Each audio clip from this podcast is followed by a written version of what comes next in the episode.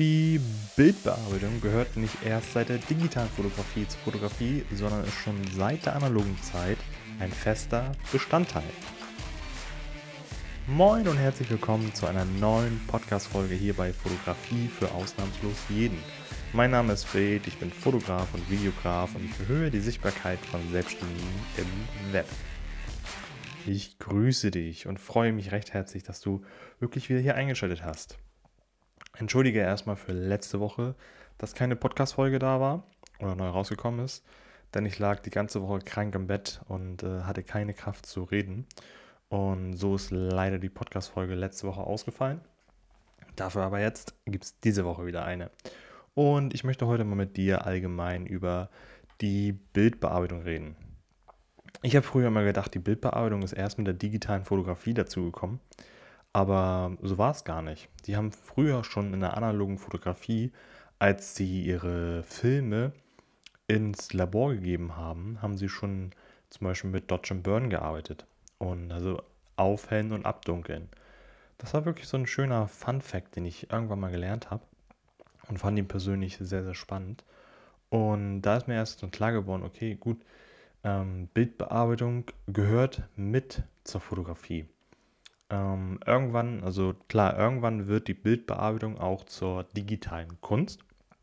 Trotzdem zu sagen, okay, äh, das Bild ist bearbeitet, das ist keine Fotografie, ist meiner Meinung nach nicht richtig. Wo fängt jetzt die Bild, also was, was kann man unter Bildbearbeitung verstehen? Ähm, wie ich vorhin ja schon sagte, mit Aufhellen, Abdunkeln, ähm, das, das gehört meiner Meinung nach noch mit zur normalen Fotografie und ist noch keine digitale Kunst. Digitale Kunst fängt wirklich damit an, wenn, wenn du wirklich sagst, okay, das geht äh, richtig zur Manipulation des Bildes. Du hast zum Beispiel von der Stimmung her eher ein warmes Bild und du veränderst das, dass es eher ein kälteres Bild wird. Das ist für mich wirklich Manipulation.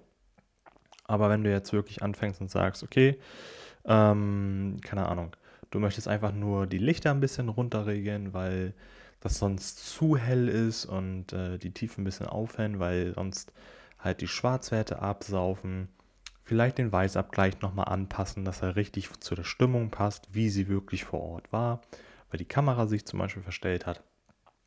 Sowas zum Beispiel Belichtung anpassen, ein bisschen mehr Kontrast geben. Wirklich so im, im einfachen Rahmen gehört alles mit dazu und äh, zerstört meiner Meinung nach nicht die normale Fotografie. Wenn du jetzt ankommst und sagst, ja, äh, nach dem Motto, wii, wii, die Regler springen in alle Richtungen, Dynamik auf 100%, äh, Sättigung auf 100%, frei nach dem Motto, oh, sieht ja geil aus, oh, ich mache jetzt mal das Grün zu Orange, weil äh, ich zum Beispiel kein Grün mag. ähm, das geht für mich dann schon eher wirklich so in digitale Kunst. Und das ist auch in Ordnung. Wenn du für dich sagst, das ist mein Bildstil, so mag ich persönlich meine Bilder lieber, dann ist das völlig in Ordnung. Und wenn dir irgendjemand vorwirft, nee, es ist ja keine Fotografie mehr, ja, dann ist es so. Sei nicht gekränkt, sondern es ist einfach so, du möchtest deine Bilder so haben. Und es ist in Ordnung. Das, das kannst du dir wirklich so sagen. Es ist völlig in Ordnung. Ähm, weil Fotografie, das ist ja das Schöne, geht einfach pur nach Geschmack. Und wenn es dein Geschmack ist, das so zu machen, dann ist es gut so. Probier dich ruhig gerne aus.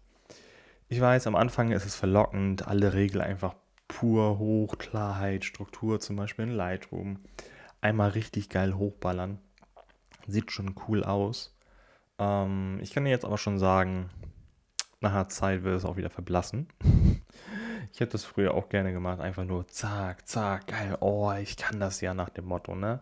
Oh, krass. Und jetzt wirklich nur noch mit plus 5, minus 2, wirklich so richtig dezent.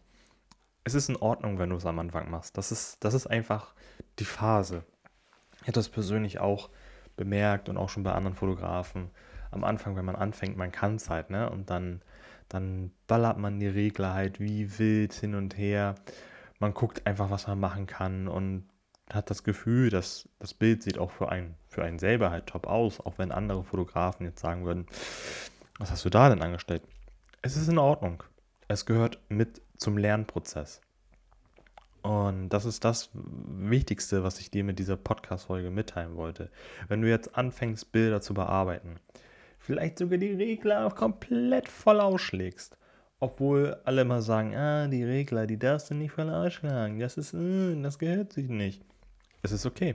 Es gehört mit zu deinem Lernprozess. Mach es für dich und irgendwann wirst du für dich merken, okay, 100% ist vielleicht zu viel, ich gehe jetzt auf 50%. Das ist dein neuer Look.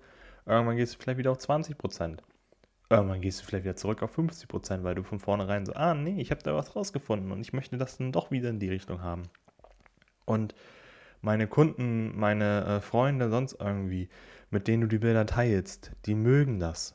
Weil letztendlich musst du halt immer gucken, für wen ist das Bild. Machst du das Bild für andere Fotografen oder für Kunden, für Freunde, für die Familie und für die Person, für die du das Bild machst.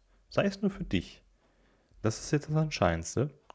Für die Person muss das Bild gefallen. Hör nicht unbedingt auf andere Fotografen, die sagen, äh, was machst du denn da? Aber dein Kunde, der dir letztens noch Geld bezahlt hat, feiert das Bild total ab aber andere Fotografen sagen, was machst du denn da? Dann ist das egal. Du kannst dir wirklich Feedback holen von anderen Fotografen, wenn du sagst, okay, ich möchte deren Look annehmen, dann ist es okay, dann kannst du Feedback holen. Aber wenn du deinen eigenen Look erstellst und du bekommst von deiner Zielgruppe das Feedback, was du haben möchtest, dann ist das viel wertvoller, als wenn irgendwelche Fotografen sagen, so ist das Bild gut. Das ist wirklich wichtig, richtig, richtig wichtig. Nur wenn du deren Look annehmen möchtest, dann solltest du auf die hören.